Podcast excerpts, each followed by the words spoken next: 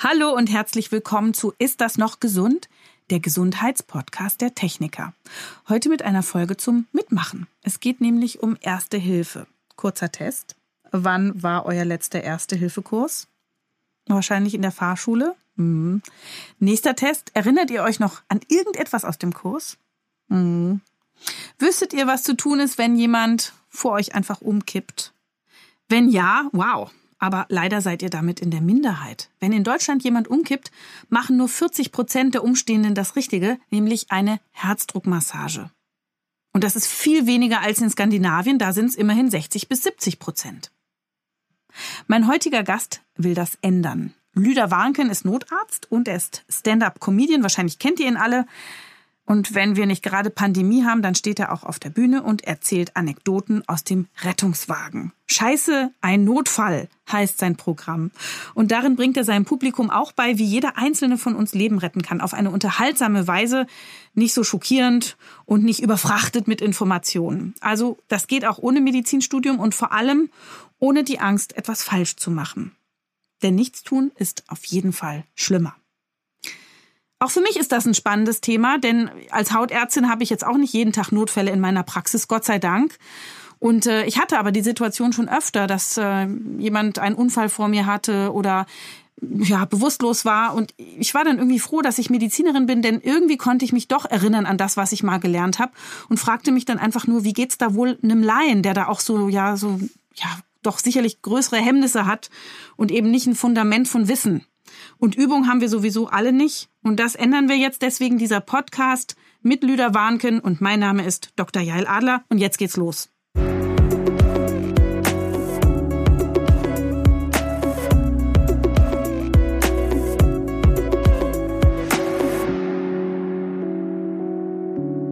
Hallo Lüder, herzlich willkommen. Ja, hallo, vielen Dank für die Einladung. Lüder, Ärzte auf der Bühne sind ja an sich nichts Neues. Aber ein Notarzt als Komiker, was hat dich dazu gebracht? Ist das dein Galgenhumor? Musst du da irgendwas verarbeiten, was du sonst so im Leben schwer verdrängen könntest?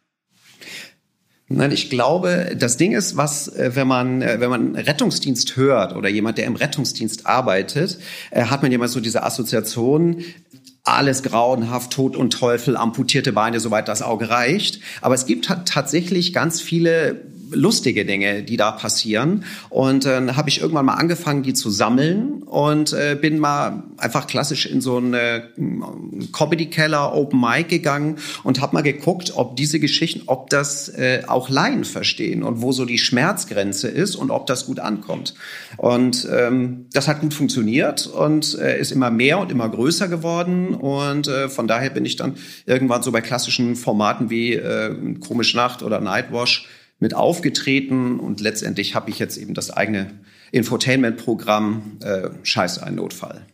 Äh, wir Arzttypen, ähm, also wir entscheiden uns ja immer für unsere Fachrichtung, was gerade so zum Wesen passt. Ne? Chirurgen sind ein bisschen vielleicht die Diven, die Geschenke Gottes an die Menschheit. Die Anästhesisten rauchen ihr Zeug selber. Die Hautärzte manipulieren ständig an sich und spritzen sich Botox. Was hat dich zur Notfallmedizin gebracht? Wie sind Notärzte? Also ich habe nach der Schule war ich so ein bisschen, würde ich sagen, desorientiert, was ich jetzt so genau machen soll. Und wenn mir einer gesagt hätte, äh, Lüder, wie sieht's aus mit der Medizin, hätte ich gesagt, nee, ist klar. Ähm, dann habe ich aber auf einer Sozialstation äh, vom ASB habe ich ähm, bei so einem ambulanten sozialen Fahrdienst mitgearbeitet, wo man zu Leuten nach Hause fährt, die pflegt, Tabletten stellt, mal den Blutdruck misst. Und da habe ich mit den Zivis damals auf der Rettungswache habe ich einen einen äh, Rettungssanitäter-Lehrgang gemacht. Und das fand ich total super. Und äh, da sagte jemand, Mensch, da gibt's jetzt so ein neues äh, Berufsbild. Äh, damals war das der Rettungsassistent, äh, eine zweijährige Ausbildung. Und äh, da habe ich dann gedacht, das finde ich toll. Und äh, habe die gemacht. Und ähm, das war so ein bisschen der Startpunkt für den Einstieg in die Notfallmedizin weil dann so das nächste gewesen ist, ich habe viel von Amerika gehört, die haben ja keine Notärzte auf der Straße und ähm, habe da dann, ich sag mal, so einen Sanitätskurs mitgemacht in Los Angeles und das fand ich so cool und toll. Und dann bin ich im Folgejahr hin äh, mit meinen ganzen übersetzten Zeugnissen und habe quasi die Prüfung zum amerikanischen Paramedic gemacht und hatte sogar ein Jobangebot, aber habe leider keine Arbeitserlaubnis bekommen. Und als ich dann zurück kam nach Deutschland, habe ich gesagt, so, und jetzt äh, werde ich noch mal kurz Medizin studieren. So und und tatsächlich mit diesem mit dieser Idee zu sagen, ich will äh, Notarzt werden. Ich habe auch einen Freund, der ist Notarzt und der sagt, es war immer herrlich für ihn so äh, lass mich durch, ich bin Arzt und dann sind die Leute auseinandergewichen und er konnte eintreten und gucken, was dann da so los ist und retten. Also es war schon so ein bisschen so ein herrlicher Auftritt auch. Ist das bei dir auch so? Oder ähm, ich, ich will eigentlich rausfinden, wie muss man so gestrickt sein, dass man diesen Beruf, der natürlich, klar, rettet man Leben, aber manchmal sieht man schon Schreckliches auch, äh, wie, man, wie man da drauf sein muss. Also das Ding ist, ähm, glaube ich, was ich oder was mir liegt, ist schon in dieses Notfallchaos. Ähm, auch wenn es natürlich äh, Notfälle gibt, die immer irgendwie ähnlich sind oder die auch irgendwann Routine sind, in dieses Chaos eine Systematik reinzukriegen. Zu sagen, wir, ha wir haben ja, wir sind trainiert auf Abläufe, ob das nun ein, ein schwer verletzter Patient ist, ob das eine Reanimation sind. Es gibt gewisse Abläufe, die wir dann durchgehen und in diesem Chaos äh, da eine Struktur reinzubringen ruhig zu bleiben, gleichzeitig dem Patienten ähm, das Gefühl zu vermitteln, dass das hier alles in seinem Sinne ist, dass wir hier die Situation im Griff haben. Und äh, es ist natürlich so, wir können nicht jeden retten. Es ist äh, egal, ob ich Laie bin, egal, ob ich Profi-Notarzt bin, jemand muss rettbar sein. Äh, das heißt, natürlich verlieren wir auch mal Patienten, aber wenn das gut klappt und ähm, wenn das Zusammenspiel auch im Team, das bin ich ja nicht alleine, äh, wenn das gut funktioniert und wir dann ähm, äh, den Patienten ins Krankenhaus gebracht haben und nachher nochmal nachhören auf der Intensivstation und er das Ganze überstanden hat, äh, dann ist das, äh, ja, ist das schon ein tolles Gefühl. Kriegst du das manchmal dann mit? Also, also teilt man dir mit, ob der Gerettete auch wirklich jetzt nachhaltig überlebt hat? Also man muss es aktiv nachfragen. Mhm. Aber wir hatten halt genau letzte Woche hatten wir eine Patientin und ich sag mal, ein Herzinfarkt, das ist ein unglaublicher Routine. Es ist ein, ein ich sag mal, ein Routineeinsatz im Rettungsdienst. Und wir hatten jetzt letzte Woche eine Patientin, die war 32 Jahre alt und ähm, die hat gesagt, boah, ich habe so schlimm Sodbrennen. Und das war nachts um 1.30 Uhr, wo so der erste Gedanke war, das kann nicht wahr sein. Die Patientin hat seit zwei Jahren Sodbrennen, die nimmt einen äh, Säureblocker seit zwei Jahren und heute Nacht um 1.30 Uhr hat sie besonders starkes Sodbrennen. Und da habe ich so gedacht, es ist ne, bei älteren Patienten in der entsprechenden Risikogruppe ist Sodbrennen einfach ein Hinweis darauf, dass es kann auch ein Herzinfarkt sein. Und ich habe gesagt, komm, lass uns nur mal zur Kontrolle. Haben wir eine EKG geschrieben und die hat sozusagen sozusagen ganz eindeutige Zeichen eines Hinterwandinfarktes gehabt. Wir haben sie entsprechend medikamentös versorgt, in die Notaufnahme gefahren, die kam direkt ins Herzkatheterlabor, hat drei Stents bekommen. Und am nächsten Morgen bin ich dann nochmal auf die Intensivstation. Und da war das Sodbrennen, äh, war dann weg. Und ähm, ja, 32 Jahre, völlig untypisches Alter, dann das mit dem Sodbrennen, was tatsächlich auch bekannt ist. Äh, das ist gut wenn man ein System hat und auch sagt, okay, es ist hier eher völlig untypisch, aber wir haben äh, den Infarkt nicht übersehen. Ja, super. Hat die denn so ein erhöhtes Risiko gehabt, weil sie irgendwie erhöhte Fette hatte, familiär bedingt? Oder wie, wie passiert sowas im jungen Alter? Also das ist natürlich immer eine Verteilung. Jede Krankheit, die, die, die man hat oder haben kann, äh, gibt es natürlich zum einen Risikofaktoren, zum anderen ähm, äh, gibt es einfach, äh, sag mal, Prädispositionen. Und äh, die Patientin war schlank, war sportlich und äh, wie gesagt, hatte mit Sodbrennen zu kämpfen, hatte auch schon eine Magenspiegelung, äh, wo hm. man auch gesehen hat, ne, die ist angegriffen, die Magenschleimhaut. Deshalb waren alle immer auf diesem mit und ähm, wo es letztendlich dran gelegen hat, bei ihr familiär nicht bekannt, mhm. äh, das war einfach äh, letztendlich auch Glück. Mhm. Und, ne, aber vom System haben wir es dann einfach gesagt, das ist einfach das Standardvorgehen und haben es dabei nicht übersehen. Wie man zum Beispiel standardmäßig immer einfach den Blutzucker misst, so beim mhm. Zugang legen. Hm? Äh, wie wird man denn Notarzt? Jetzt hast du uns deine Geschichte erzählt, aber ich weiß, es gibt ganz verschiedene Fachrichtungen, die sich da auch äh, einschreiben quasi. Was muss man machen? Angenommen, wir haben Hörerinnen und Hörer, die wollen jetzt auch Notarzt werden. Wie ist der Werdegang? Man muss Medizin studieren, äh, dann muss man eineinhalb, äh, zwei Jahre arbeiten in einer Fachrichtung und die kann jetzt Gynäkologie, äh, Chirurgie, Unfallchirurgie oder auch Anästhesie sein. Dann macht man so einen Notarztkurs mit und äh, sammelt danach entsprechend Einsätze und hat dann nochmal bei der Ärztekammer entsprechend eine Prüfung mhm. für diese Zusatzbezeichnung Notfallmedizin und mhm. dann darf man als Notarzt fahren. Mhm. Erste-Hilfe-Kurs, wir Laien, wie, wie ist der? Also es gibt ja so allerlei. Wir haben vorhin schon äh, über den Führerschein gehört. Was gibt's denn da noch so auf dem Markt? Und empfiehlst du uns das allen? Das Ding ist ja so ein bisschen, ähm, dass ich finde, dass wir eben in den, in den gefühlt letzten 300 Jahren in Erste-Hilfe-Kursen, dass wir zwei Sachen ähm, so ein bisschen verbockt haben. Und zwar das eine ist, äh, dass wir irgendwie den Teilnehmern vermittelt haben, du, wenn du helfen willst, musst du ganz viele Krankheiten kennen. Ja, also hier Hitzeschlag, Hitzeerschöpfung oder Differentialdiagnose, äh, Apoplex. Ja. Also Schlaganfall. Äh, wo ich da stehe und dann denke, ist das jetzt ein Schlaganfall oder ist das keiner? Und das ist halt ein lernpädagogischer Albtraum, das einem Laien zu überlassen, diese Entscheidung. Und der Opa ist komisch. Und dann ruft man die 112 und sagt, Opa ist komisch, die stellen ihre richtigen Fragen. Und das Zweite ist, und das finde ich ist tatsächlich, und das habe ich selber miterlebt, weil ich damals auch mit dabei war, wir, wir haben die Teilnehmer in Erste-Hilfe-Kursen, wir haben die bedroht. Ja? Wir hatten eine Folie, da stand drauf, Paragraph 323c Strafgesetzbuch unterlassene Hilfeleistung. Und habe gesagt, lieber Ersthelfer, wenn du was falsch machst, wenn du nichts machst, Völlig egal, was du machst, du, äh, du kommst sofort in die erste Hilfe Hölle. Und ähm, und das hat eben dazu geführt, äh, dass wir, äh, wenn wenn in Deutschland ein Ersthelfer zum Notfall kommt, der steht da mit schlotternden Beinen total verunsichert. Und äh, bei der Reanimation sieht man das finde ich ganz gut und ganz gut messbar, dass eben aktuell, wenn bei uns jemand kollabiert 40 Prozent der Umstehenden anfangen mit Herzdruckmassage, während eben in den Niederlanden, in den Skandinavien diese genannten 70 Prozent der Umstehenden anfangen mit Herzdruckmassage. Der, der Reflex ist aber schon auch so der Gedanke, hm, vielleicht schlägt das Herz ja noch. Äh, und was ist, wenn ich dann Herzdruckmassage auf ein schlagendes Herz mache?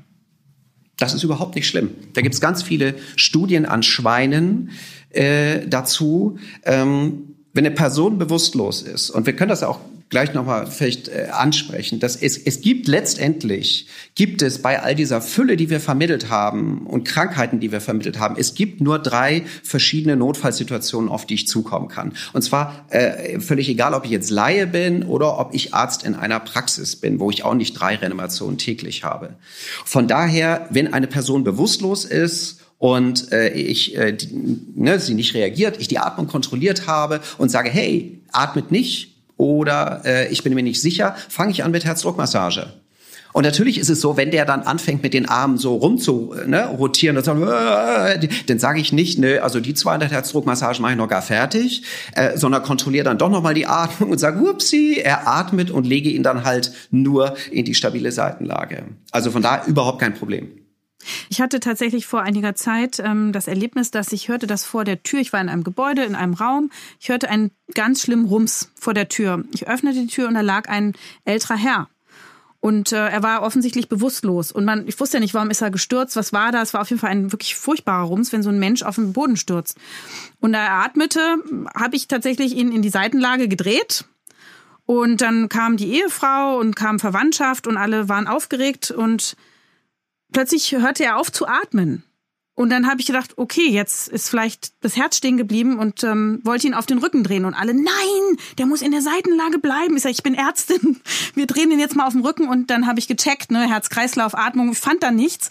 Und dann habe ich angefangen, Herzdruckmassage zu machen.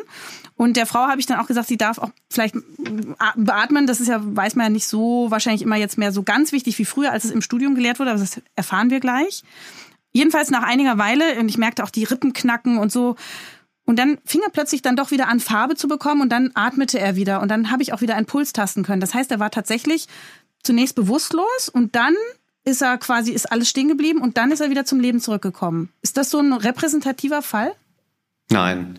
Ist es nicht. Also das muss, also Herzdruckmassage im Zweifel immer anfangen. Von daher das völlig richtige Vorgehen. Und das Entscheidende ist auch bei der Entscheidung, fange ich jetzt an zu drücken, ja oder nein, ist letztendlich die Atemkontrolle. Atmet, Seitenlage, atmet nicht, ich bin mir nicht sicher, anfangen ähm, dann zu drücken. Aber wenn das Herz steht, dann hat, äh, ne, dann hat mit großer Wahrscheinlichkeit, beziehungsweise wenn der Patient, die Person, wenn die nicht atmet, hat mit großer Wahrscheinlichkeit vor das Herz aufgehört zu schlagen. Und äh, deshalb fangen wir auch immer an mit Herzdruckmassage. Nur es gibt einen Grund, es gibt eine, eine Ursache dafür, dass das Herz steht. Und ich sag mal, in aller Regel werden wir durch Herzdruckmassage nicht die Ursache für diesen Kreislaufstillstand durchbrechen, egal wie verführerisch wir der Herzdruckmassage machen. Dass das da geklappt hat, ist ja wunderbar. Aber es ist nicht das, was wir erwarten. Wir werden in aller Regel da hocken, bis der Rettungsdienst da ist, wenn wir ihn denn hoffentlich gerufen haben. Ja, ja, also es war, war sehr intensiv und ich kann mir vorstellen, da kriegt man wahrscheinlich auch irgendwann Routine, aber für mich war es dann doch als Dermatologin jetzt auch kein Alltag, äh, in der Tat.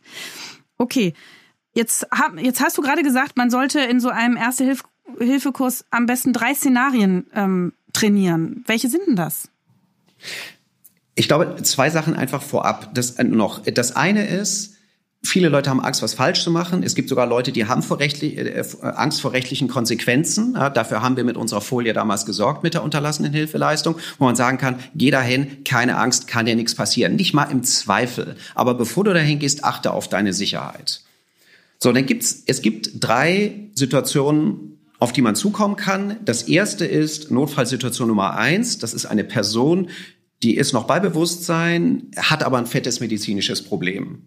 Das heißt, ich gehe dahin, ich spreche die an und die kann noch mit mir reden oder sie schreit, weil sie so Schmerzen hat, wo ich sage, yes, ja, wenn die mhm. redet, wenn die schreit, hat die noch Atmung, hat die einen wie auch immer noch gearteten Kreislauf, erstmal super. Ja. Mhm. Das heißt, völlig egal, ob die Kopf-, Brust-, Bauchschmerzen äh, hat oder sich das Bein gebrochen hat, eben solange sie reden kann, hat die Atmung, Kreislauf und dann weiß ich aber, und das sehe ich, da komme ich alleine nicht mit zurecht. Und auch du oder ich privat unterwegs ohne jedes Equipment, äh, ja, ich würde genauso die 112 anrufen und dann versuchen, einen souveränen Eindruck zu machen, bis die Profis da sind. Und dann zum Beispiel bei dem gebrochenen Bein entsprechend Morphin geben, dann das Bein wieder gerade machen, schön also, schienen und damit ins Krankenhaus fahren. Starkes Schmerzmittel starkes Schmerzmittel. Genau. Mhm. Und auch da ist halt wichtig. Und leider, leider, leider haben wir da, sind wir da sehr drauf rumgeritten, ähm, dass wenn da jemand zum Beispiel Brustschmerzen hat, dass man da nicht sagt, boah, wie war noch mal die Differentialdiagnosen?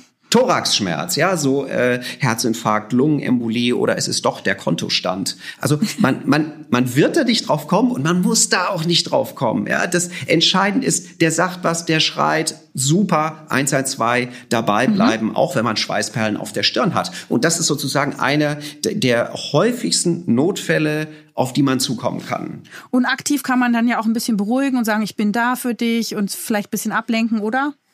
Genau, aus dem letzten Urlaub erzählen zum Beispiel. Oder ja, natürlich, genau. Okay. Dabei bleiben, Wärme erhalten, damit er nicht friert. Ja. Okay, also das war Szenario eins. Das war Szenario eins. Notfallsituation Nummer zwei ist jetzt bewusstlos mit Atmung. Das heißt, ich komme zu jemandem hin, der liegt da, spreche den an und der reagiert schon mal gar nicht.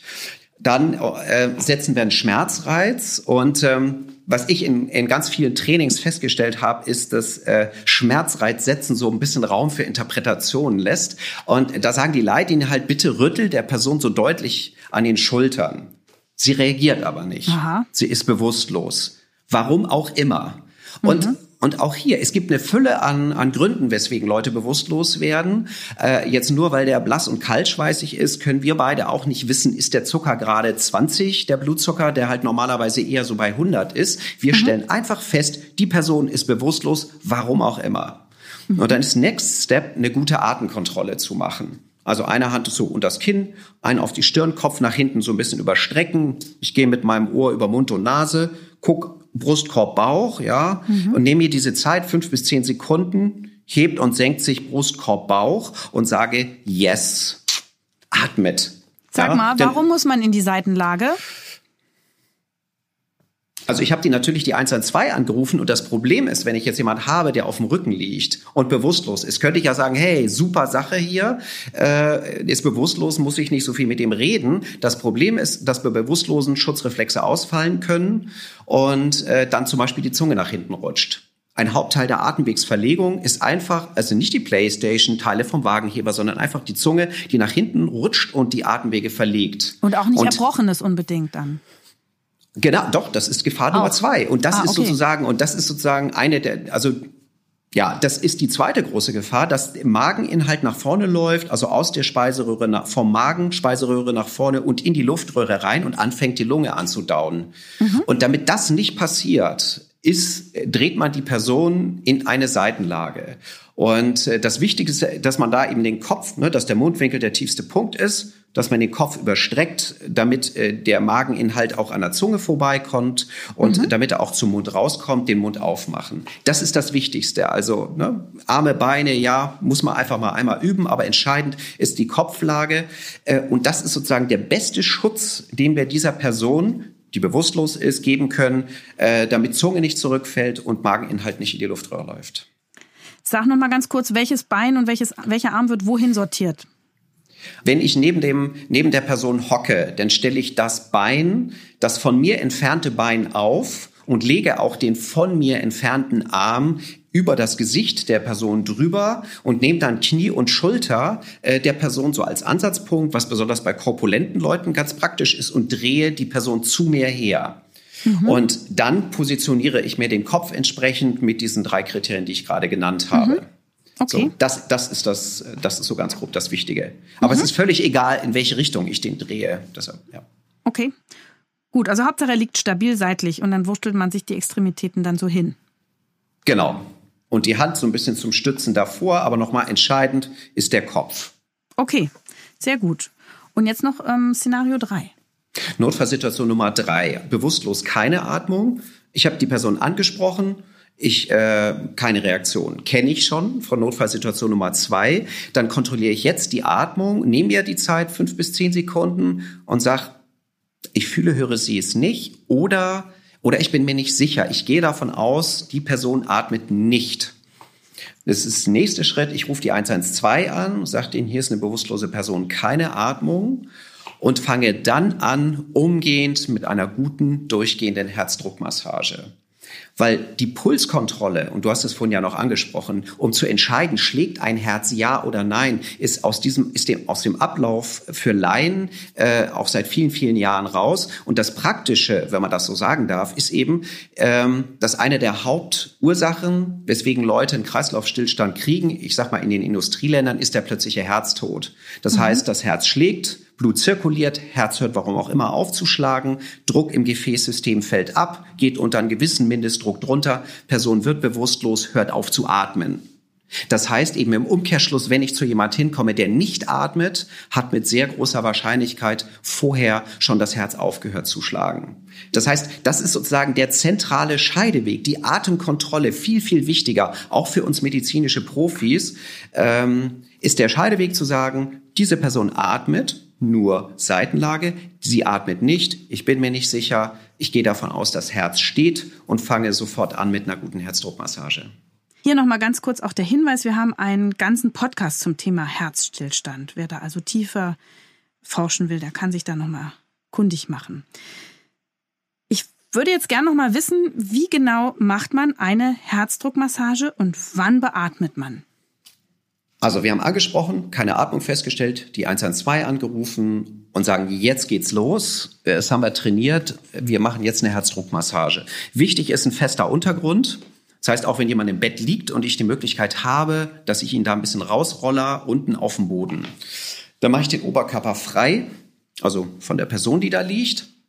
Und früher hat man so mit einem Finger am Rippenbogen entlang und dann zwei da drüber und einen abziehen und niemand wusste genau, wie viele Finger sind es, auch Rettungsdienstmitarbeiter nicht. Und da hat man einfach gesagt, in der Mitte vom Brustkorb setze ich meine Hand auf, ne, auf, auf das Brustbein, einen Ballen da drauf, zweite Hand oben drüber und gehe dann senkrecht von oben mit meinen Schultern äh, über den Brustkorb und drücke da fünf bis sechs Zentimeter das Brustbein nach unten. Und letztendlich ist es ja Brustbein, dahinter das Herz, hinten Wirbelsäule und dazwischen damit komprimiere ich dann das Herz und sorge für Zirkulation. Und das Ganze mit einer Frequenz von 100.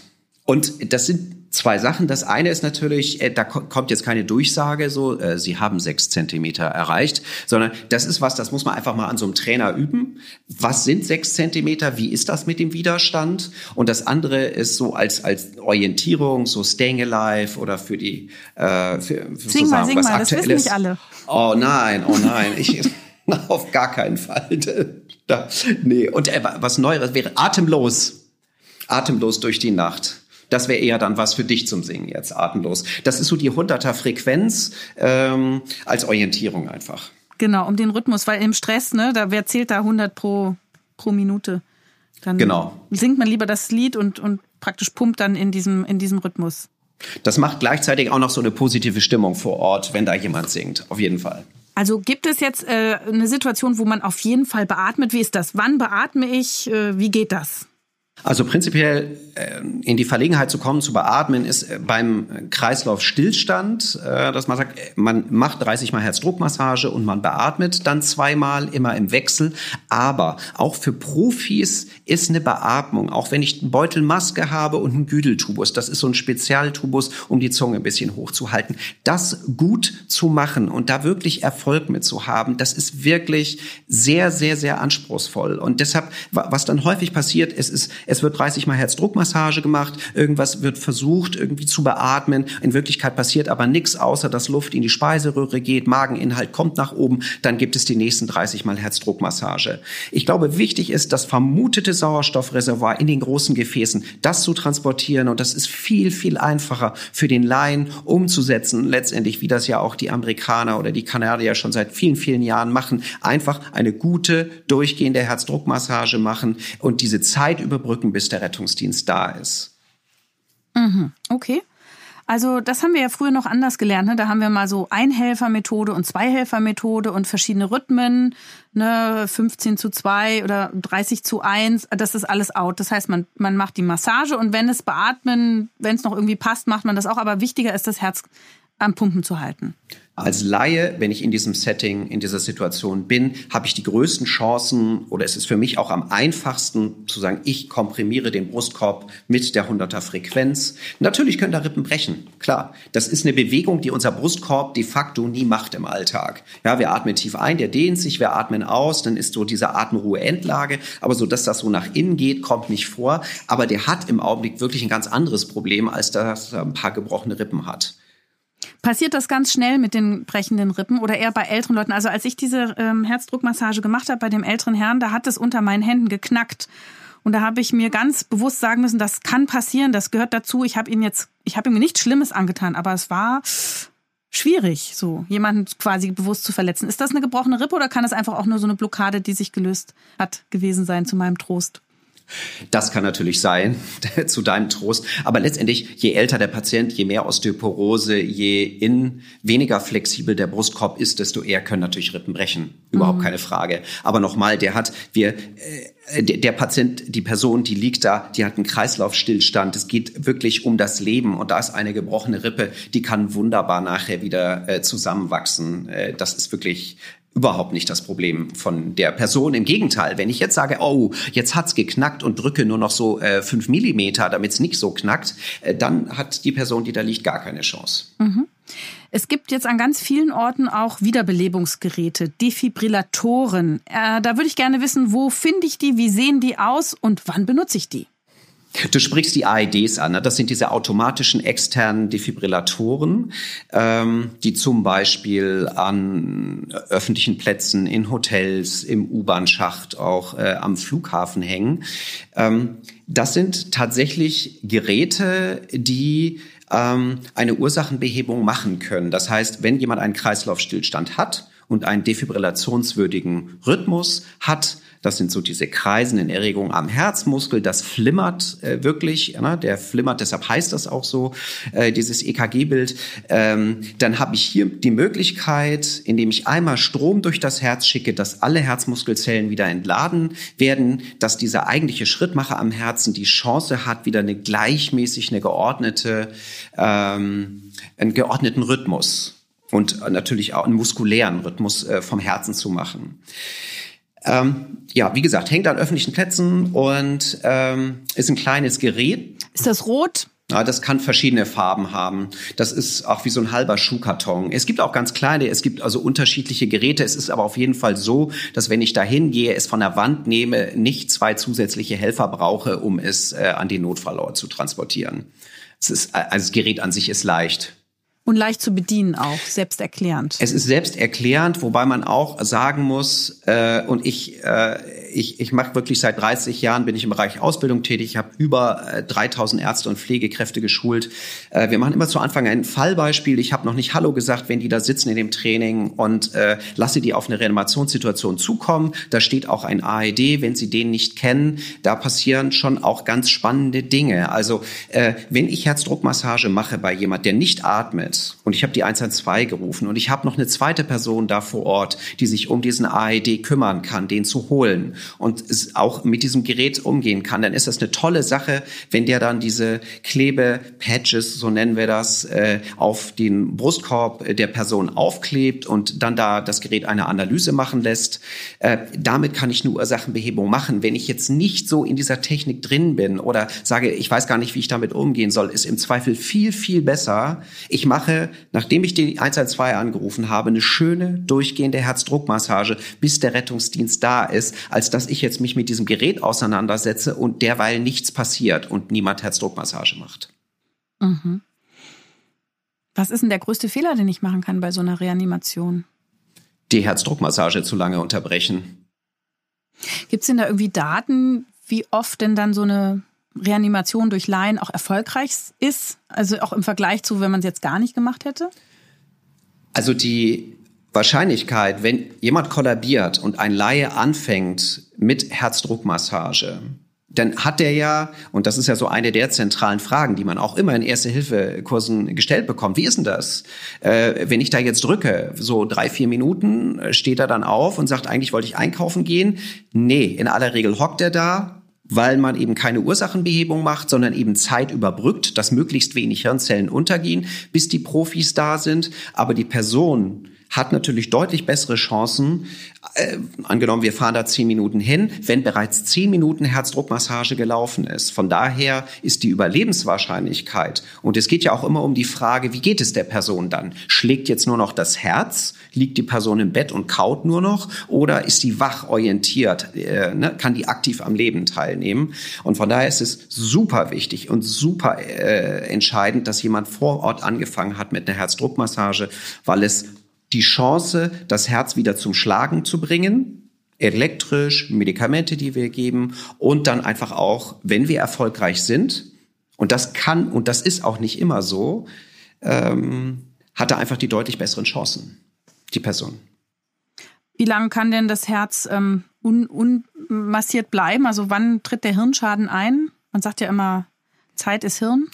Ähm, das ist sehr von der Umgebungstemperatur abhängig. Also es gibt einfach äh, Berichte von Kindern beispielsweise, die in Gebirgsbäche gefallen sind oder äh, von einer, einer Skiläuferin in Schweden, äh, die äh, äh, durch so ein, so ein Eisbrett durchgebrochen ist und in so einem Bach lag und äh, die tatsächlich äh, sechs Stunden reanimiert wurde, bis sie äh, in einem Krankenhaus angekommen ist, bis sie an die Herz-Lungen-Maschine kam. Die hatte eine lange ähm, äh, Reha-Zeit danach, aber die ist wieder Anästhesistin, nimmt wieder aktiv am Leben teil. Also es ist sehr, sehr davon abhängig, wie ist die Umgebungstemperatur. Das heißt, jemand, der, ich sag mal, in der Sahara einen Marathon läuft und dann einen Kreislaufstillstand kriegt, da kann das sein, dass der irgendwie eine, eine Viertelstunde später eine Leichenstarre hat und es ist einfach, und jemand anders, der jetzt ins Eis einbricht und so rapide runtergekühlt wird, ähm, der kann deutlich länger und das Ganze deutlich besser überstehen. Und deshalb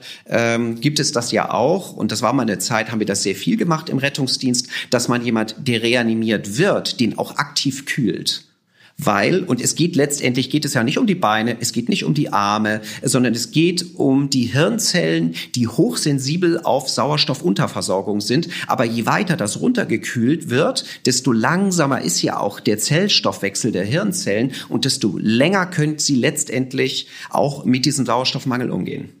Kommen wir mal zu Unfallopfern. Auch da ist mir äh, passiert, ich fuhr abends äh, durch die Stadt und ähm, plötzlich sah ich, dass irgendwie ein Unfall, es lag jemand auf dem Boden, ich hielt das Auto an, ich sprang raus, ähm, rannte dahin und da lag eine alte Dame, die von einem Auto erfasst worden ist und eine ja, eine Schädelverletzung hatte. Das war komplett deformiert und sie war auch bewusstlos. Sie lag auf der Straße und Gott sei Dank irgendwie haben dann die anderen Menschen geschafft, dass die Straße erstmal sozusagen nicht mehr befahren wurde. Dann kam auch irgendwann die Polizei und die Polizei wollte die Dame erstmal von der Straße schaffen. Und da hatte ich irgendwie gedacht, Mensch, wer weiß, was mit ihrem mit ihrer Halswirbelsäule ist und habe gesagt, nee, sperren Sie mal die Straße ganz, wir warten mal auf die 112, also auf die Profis, äh, die sie dann vielleicht tatsächlich lagern. Hatte ich da recht oder hatte ich da lag ich da falsch? Es ist ja so eine Abwägungssituation gewesen. Also Eigenschutz ist immer das Wichtige. Und wenn man sagt, auf der Autobahn und da liegt jemand und völlig egal, wie verkrumpelt die Beine aussehen und man sagt, also eigentlich müsste man den jetzt besser so liegen lassen. Aber wenn wir ihn da liegen lassen, äh, kommt irgendwie in zwei Minuten der LKW und rollt da drüber und die Person hat nie wieder irgendein Problem. Dann ist es ganz klar zu sagen, du nimmst das Bein, ich nehme den Arm, wir ziehen den da weg. Also ja, wenn das denn möglich ist, und es kann auch denkbar sein, auf der linken Spur liegt jemand, dann kann, können wir da einfach nicht hingehen. Also äh, das, das ist dann so. Eigenschutz ist eine wichtige Geschichte. Gut, wir konnten jetzt die Straße sperren, aber dann ist doch in dem Fall besser zu warten, bis der Mensch irgendwie hydraulisch mit seiner Halswirbelsäule gelagert wurde, sonst kann die ja, da kann es ja einen Querschnitt geben, oder? Ich finde, man kann es sehr gut festmachen an diesem Beispiel Motorradfahrer. Und das ist so diese Urfrage aller Erster-Hilfe-Kurse, äh, wo man sagt, äh, darf ich den Helm abnehmen?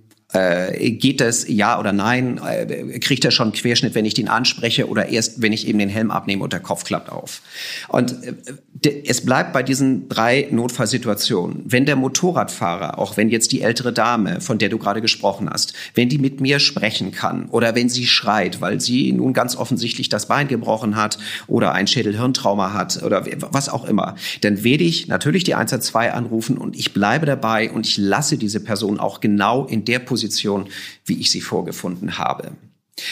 Wenn ich die Person anspreche oder auch jetzt den Motorradfahrer, der da liegt mit seinem Helm auf und der nicht mit mir redet, rufe ich natürlich auch die 112 an, sage, hier liegt ein bewusstloser Motorradfahrer und kann natürlich sagen, ja, vielleicht hat er was an der Wirbelsäule, besser nicht bewegen. Die Zunge rutscht zurück, Mageninhalt läuft in die Luftröhre rein und dann sind so ziemlich alle Züge, die dieser Motorradfahrer gerade hatte, sind dann abgefahren. Das heißt, ich muss kontrollieren, ob der atmet. Und deshalb nehme ich dann vorsichtig den Helm ab und wenn ich dann feststelle, super, der atmet, ja, auch, natürlich kann er sein, dass er was hat und natürlich kann er auch eine Verletzung haben, aber es nützt ihm nichts, ihn zu schonen und erstickt an seiner Zunge oder an seinem Erbrochenen. Oh, ja. Beziehungsweise, wenn ich sage, ja, ja, oder ich sage, er atmet nicht oder ich bin mir nicht sicher, dann fange ich umgehend an mit Herzdruckmassage. Also mich nimmt das ganze Thema hier ganz schön mit, muss ich mal sagen. Boah, ist das aufregend. Ich schwitze richtig. Ähm 112, das hast du jetzt ganz, ganz oft wiederholt. Also das ist, glaube ich, angekommen. Immer als erstes 112 jemanden am besten wählen lassen und man selber legt schon mal los. Aber das ist ganz wichtig, das bitte nicht vergessen. Haben wir verstanden. Nochmal, kann man sich denn strafbar machen, wenn ich bei der ersten Hilfe etwas falsch mache? Du hast das am Anfang schon so mal angedeutet. Nein, kann ich nicht. Und das ist ja auch, das muss man mal einfach auch aus, aus äh, ich sag mal, aus medialer Sicht sehen. Wir haben ja eh prinzipiell eher das Problem, dass da keine Leute hingehen. Und wenn wir jetzt sagen, der hat da das Beste gegeben, was er will, und dann wird er verklagt, dann geht er irgendwie zu Stern TV, leidet da in die Kamera und das wird gesendet, der Beitrag, und ab morgen hilft überhaupt nie wieder irgendwo. Das heißt, selbst im Zweifel, ja, und es geht ja nicht darum, da liegt jemand am Boden auf dem Marktplatz und ich sage, den spreche ich mal an und kicke den mal am Kopf und jetzt blutet's aus dem Ohr, sondern es geht um die Frage, ich gehe dahin, und helfe besten Wissens und Gewissens, dann bin ich zu 100 Prozent geschützt. Und das muss auch so sein. Denn egal wie schnell wir sind, egal wie qualifiziert wir sind, wir brauchen den Ersthelfer vor Ort. Und den dürfen wir nicht auf gar keinen Fall vergraulen. Ist es äh, strafbar, nicht zu helfen?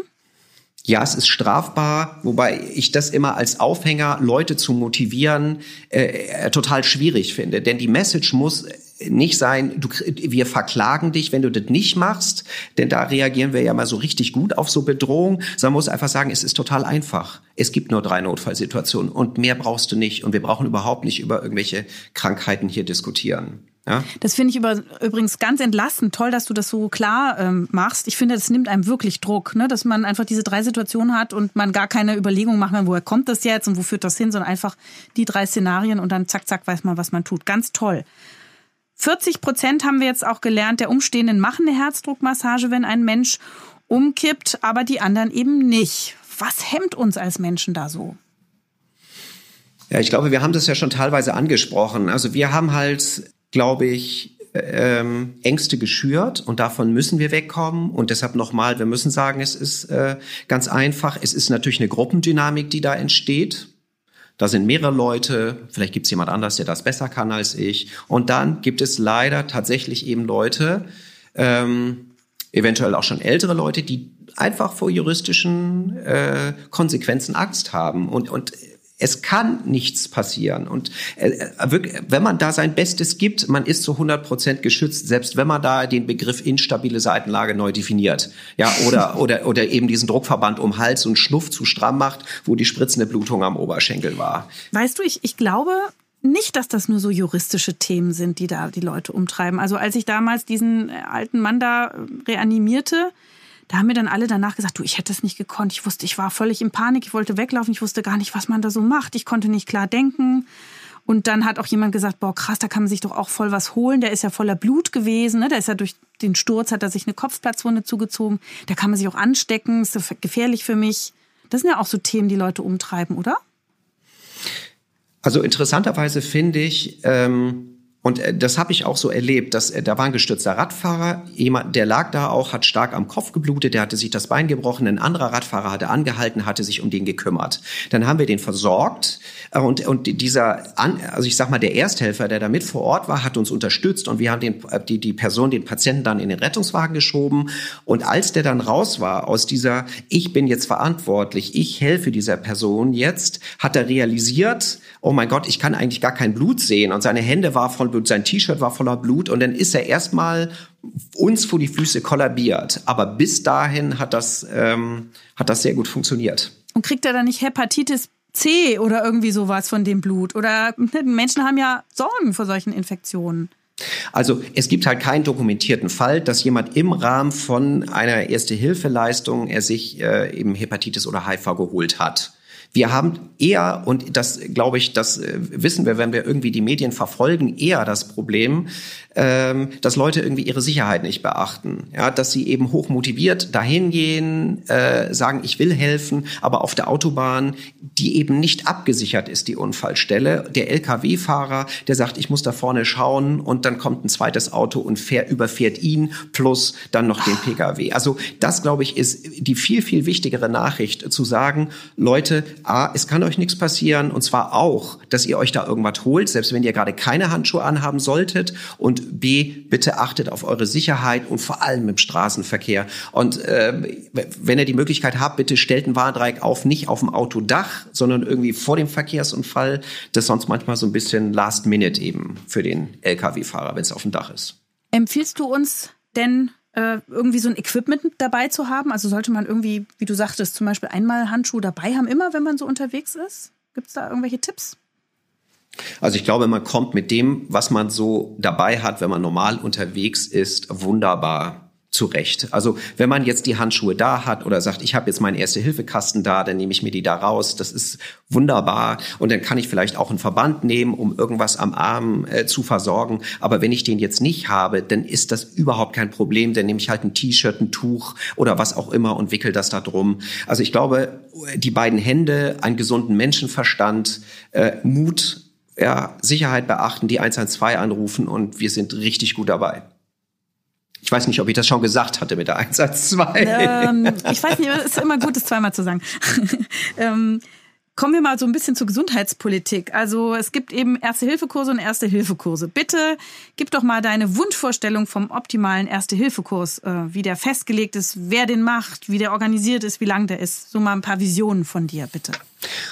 Also ich glaube, wir können den deutlich kürzer machen. Wir können ihn deutlich kürzer machen. Wir müssen aber gleichzeitig gucken, ähm, dass die Gruppen klein sind und äh, oder wenn sie größer sind, dass dann mehrere Trainer da sind. Denn letztendlich ist das und das gilt ja für alles, was wir tun im Alltag, was wir beruflich tun. Wir sind deshalb gut in dem, was wir machen, weil wir das oft machen. Und deshalb ist wichtig, dass ich nicht da mit 60 Leuten in so einem riesen Raum sitze, völlig unabhängig von Corona, und da vorne zeigt einer 674.000 Folien, sondern ich muss das machen. Ich muss diese drei Notfallsituationen, ich muss die durchtrainieren. Immer wieder, immer wieder von vorne vorne.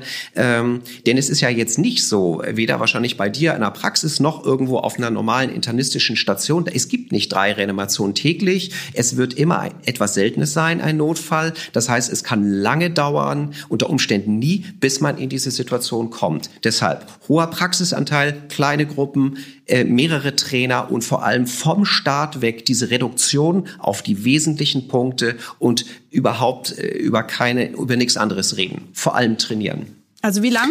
Wie lang ist dann so ein Kurs in deiner Wunschwelt? Also wir machen da, also ich biete das ja sozusagen an als Dienstleistung auch und wir haben jetzt, äh, ich sag mal für Laien ein Zwei-Stunden-Modul, äh, zwei Stunden und es geht, geht durch zwei Stunden, fünf Minuten Pause dazwischen, zwei Trainer, zehn Teilnehmer.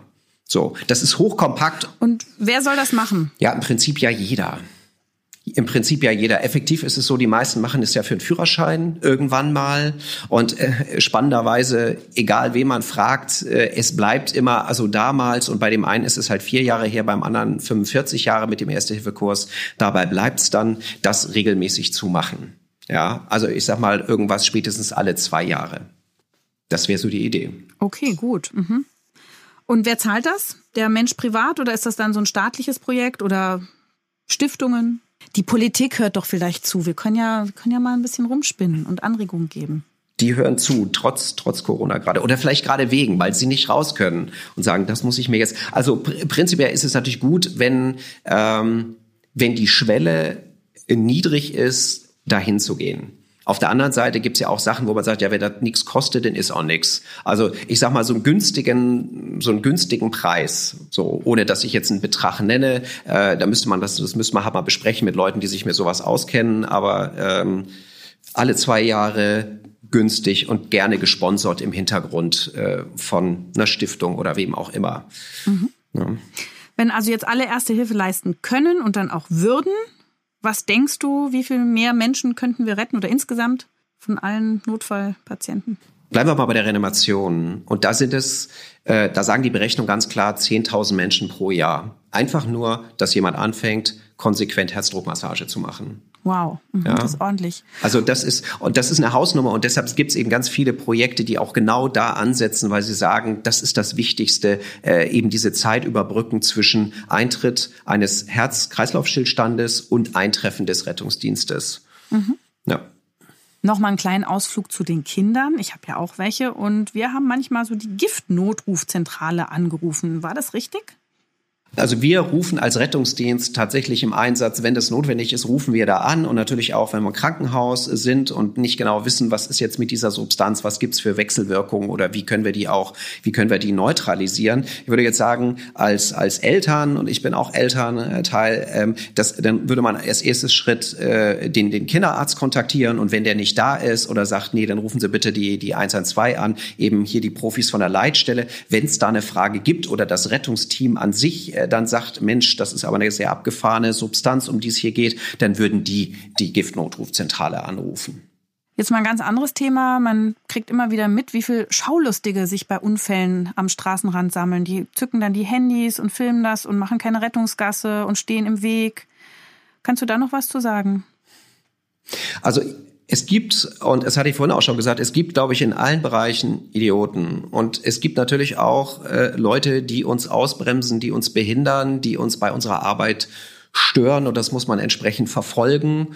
Und äh, das muss auch bestraft werden. Aber mein Eindruck ist also sozusagen so dieses, ähm, ich sag mal, dieses Bevölkerungsbashing, was so ein bisschen stattfindet. Alle sind irgendwie schaulustig. Äh, das sehe ich so ein bisschen, äh, ich sag mal, das sehe ich so ein bisschen kritischer. Weil wir machen Autos, die sind hell, wir machen Autos, die sind laut. Und es, es gibt so einen ganz schmalen Grad zwischen jemand guckt, ach, guck mal, da kommt ein Rettungswagen. Und wenn der jetzt zwei Sekunden zu lange guckt, dann ist der sofort irgendwie ein Schaulustiger. Also ich, und vor allem ist es auch so, ähm, ich glaube, dass wir, und ich sage jetzt wir im Rettungsdienst, äh, natürlich machen wir das alle gerne und wir sind da mit Passion dabei, aber äh, ich sage jetzt einfach mal, wir sind auch alle genauso schaulustig wie der Rest der Bevölkerung, meinen aber, wir hätten das so professionell ein bisschen gebucht. Und nochmal, es gibt Idioten, ja, und die behindern uns da und äh, das muss man entsprechend verfolgen auch. Äh, aber ich, ähm, also ich in meiner Arbeitsrealität als Notarzt habe jetzt nicht äh, bei jedem Dienst unvorstellbar viele Komplikationen mit Schaulustigen. Und es ist eben auch so, und das ist ja ein gutes, so mit der Autobahn, ne? wo man sagt, äh, die Autobahn, mein Gott, und Rettungsgasse und wie auch immer. Äh, wenn man Auto fährt und das Stauende sieht, eine Vollbremsung macht und dann nicht noch dran denkt, ach, eigentlich sollte ich im Bremsvorgang jetzt noch eine Rettungsgasse bilden, sondern einfach nur froh ist, dass man da nicht reingeballert ist und dann unter Umständen da ein bisschen unglücklich steht, dann ist das so. Mhm. Ja, die Autobahn heißt Autobahn, weil da Autos fahren und es wird immer so sein. Und wir wünschen uns natürlich, dass wir da irgendwie hinfliegen könnten mit dem Rettungswagen, aber wir müssen da hinfahren. Ja. Aber das ist so ein bisschen so, finde ich, ähm, äh, wie Leute, die irgendwie die Schweizer Bergrettung machen und sagen, boah, Alter, immer ist das so schräg hier alles. Ich möchte einmal, dass es gerade ist, ja. Also äh, da muss man, dann ist halt Zeit für Landrettung, ja, irgendwie in der Ebene. So. Mhm, okay. Äh, ich las auch, dass ihr angegriffen werdet manchmal. Also es aggressive Opfer oder Passanten gibt. Oder ist es auch nur nur ein paar Geschichten so. Nein, das, das geht ja nicht um Geschichten. Es gibt Leute, die uns ausbremsen. Es gibt Leute, die uns behindern. Aber das ist eben nicht das Gros. Und natürlich äh, gibt es auch mal einen tätlichen Angriff von Passanten von Leuten, die jetzt ein fettes Problem haben damit, dass wir jetzt gerade so blöd auf der Straße stehen oder einfach von Patienten, die gerade nicht wissen, was los ist, weil sie ein Schädelhirntrauma haben und nicht einordnen können, dass wir jetzt dahin kommen und eigentlich nur Gutes wollen, ja, weil sie das, äh, die ansonsten völlig gesund sind oder aber meinetwegen die auch Drogen genommen haben oder gerade im Entzug sind oder ein psychiatrisches Problem haben. Ähm, Natürlich kann es sein, dass äh, wir auch mal angegriffen werden. Ähm, aber auch das ist etwas, äh, was jetzt nicht ununterbrochen passiert. So. Gibt es denn Dinge, die dich auch mitnehmen, also die du dann so, pff, die deine Psyche ganz schön fordern? Es gibt natürlich viel Routine und ich glaube, es ist auch wichtig und das geht auch gar nicht anders, wenn man diesen Job macht, äh, kann man nicht äh, bei jedem Notarzteinsatz psychisch, körperlich an seine Grenzen fahren. Das, sonst könnte man das nicht machen. Es gibt viel Routine. Natürlich gibt es Einsätze, die einem dann an die Nieren gehen oder die man dann nochmal nachbespricht. Und das ist, glaube ich, auch was, was wir heute viel besser machen als früher, wo man gesagt hat, ja, ist halt so, der Job ist so. Leute haben das viel mit Galgenhumor kompensiert, dass man eher sagt, Mensch, wir waren jetzt beim krassen Verkehrsunfall zum Beispiel, lass das Team bitte im Nachhinein nochmal zusammenkommen und wir reden darüber, was gewesen ist, äh, wo die einzelnen einzelnen Probleme gewesen ist, wie es dem Praktikanten ging, der zum Beispiel da stand und gesagt hat, äh, da liegt jemand, der offensichtlich so schwer verletzt ist, dass wir ihn nicht, wir können ihn nicht retten, aber für ihn war das größte Problem, dass wir keine Decke über diese Person gelegt haben und der muss zu Wort kommen, damit es für ihn auch zukünftig irgendwie nicht zu einem Trauma kommt oder er dann, dass sich einfach mal von der Seele reden kann. Das Wort Triage ist jetzt sehr bekannt geworden im Rahmen von Corona-Maßnahmen. Gibt es das auch bei euch in der Notfallmedizin? Natürlich, das ist ja dann sozusagen, wenn wenn es ein Massenanfall oder ich sag mal, wenn mehrere Verletzte dort sind, äh, muss man eben äh, gucken, wie viele Ressourcen habe ich jetzt vor Ort und wen versorge ich jetzt als erstes. Wonach geht ihr denn da? Äh, nach der Schwere der Verletzung. Einfach die, die, je nachdem, wie der Schweregrad der Verletzung ist, äh, beziehungsweise eben, wenn es sehr viele ähm, Verletzte sind und was ich eben gerade erzählt hatte mit diesem Praktikanten und der Decke, wenn man sagt, das sind mit dem Leben nicht vereinbarende Verletzungen oder aber der hat einen Kreislaufstillstand, einen traumatischen Kreislaufstillstand äh, vermutlich. Ähm, das heißt, er hat auch eine ganz schlechte Chance, äh, das überhaupt zu überstehen, denn werden erstmal auch, äh, sagen wir, schwer verletzte andere Patienten, Personen versorgt. Also die, die noch eine Überlebenschance haben, die sind genau, dann sozusagen genau. als erstes dran. Und die, die noch reden oder schreien, die kommen dann danach erst. Mhm. Mhm, okay. Hast du denn einen Appell für unsere Hörerinnen und Hörer? Ja, der Appell wäre zu sagen, vergesst einfach, was ihr in den letzten Jahrzehnten gelernt habt. Im Notfall zu helfen ist total einfach. Äh, ihr könnt es auch. Es gibt nur die drei Notfallsituationen. Natürlich muss man das mal üben, natürlich muss man das mal trainieren, man muss sich da mal mit auseinandersetzen. Ähm, aber dann, auch wenn das spannend wird, ja, wenn man zu einem Notfall kommt und man dann Schweißperlen auf der Stirn hat, äh, hat man eine gute Chance, auch durch äh, die Notfälle, durch die meisten Notfälle, die einem begegnen können im Alltag, äh, auch gut durchzukommen. Sagt der Notarzt und Comedian Lüder Warnken. Vielen Dank, Lüder. Du hast es geschafft, äh, uns durch ein ernstes Thema doch sehr unterhaltsam und auch mitreißend mitzunehmen. Und ich glaube, du hast viele motiviert. Das hoffe ich sehr. Also vielen Dank nochmal. Und äh, ja, das war's für heute. In 14 Tagen gibt es die nächste Folge von Ist das noch gesund? Und wenn ihr in der Zwischenzeit Fragen habt zu dieser Folge oder wenn ihr ein Thema vorschlagen möchtet oder Kritik loswerden wollt, dann schreibt uns gerne auf Facebook oder Instagram oder unter podcast.tk.de. Ihr könnt uns auch bewerten bei Apple Podcasts. Das lesen wir auch alles. Ich danke fürs Zuhören und sage Tschüss, bis zum nächsten Mal. Eure Jael Adler. Das war Ist das noch gesund? Der Gesundheitspodcast der Techniker. Alle zwei Wochen bekommt ihr hier auf dem Podcast-Kanal eine neue Folge zu hören. Welche Themen wir als nächstes behandeln, erfahrt ihr im Newsletter der Techniker. Danke fürs Zuhören und bis zum nächsten Mal.